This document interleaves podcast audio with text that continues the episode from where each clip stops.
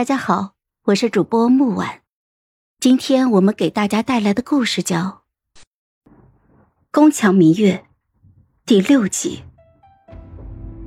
意料中的疼痛并没有传来，我压在林景天的身上，被一颗斜刺里深处的岩松给挡了一下，下落的势头一缓，下面又忽然伸出了一张颈部织成的绿色大网。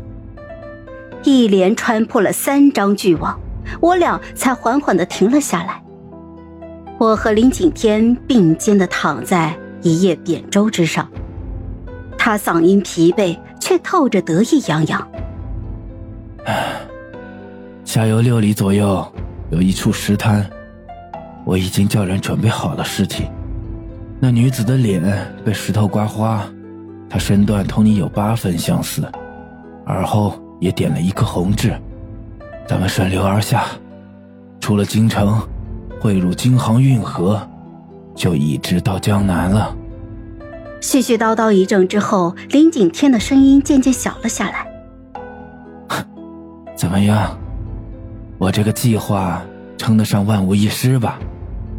我捂着血流如注的鼻子，转头就怒视着他：“ 这叫万无一失吗？”我鼻梁都差点给你撞坏了，我也没想到呀，陈威会给我带个铁链，不就是一点鼻血吗？来，我给你擦擦。林景天翻了一个身，撑着手臂压在我的身上，他锁骨上的铁链垂下，沉甸甸的坠在我的胸前，冰凉一片。我鼻血如注。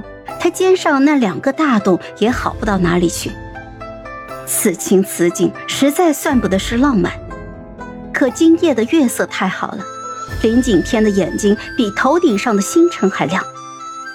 我仰面躺在床上，身下是一叶扁舟，奔向自由的远方。那一刻，我忽然不想推开他了。林景天抿着唇，我看见他喉结滚动了一下。他低头吻向了我，我伸出了一根手指抵在他温热的唇瓣上。林景天，你父亲是我杀的。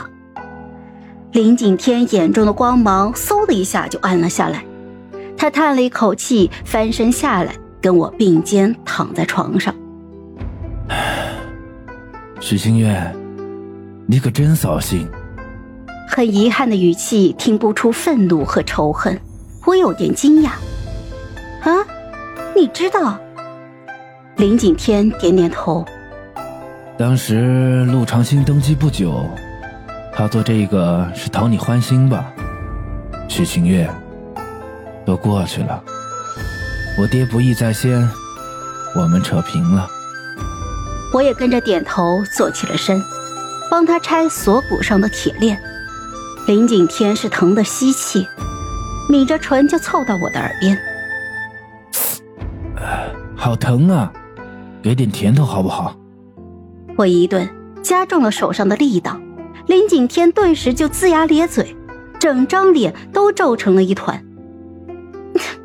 甜什么头？如果昨天我就离京了，哪来那么多事儿？许晴月，你真是不知好歹！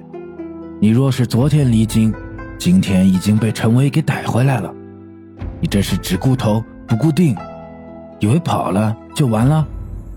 林景天真的很啰嗦，又开始滔滔不绝的和我说他的计划有多完美。我们顺着船只而下，第一站就到了沧州。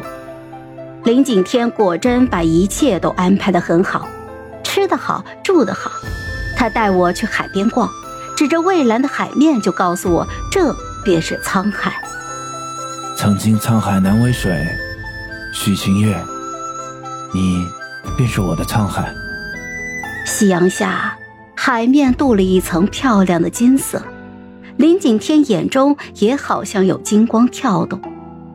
他的睫毛很长，在眼下投下了浓浓的轻影。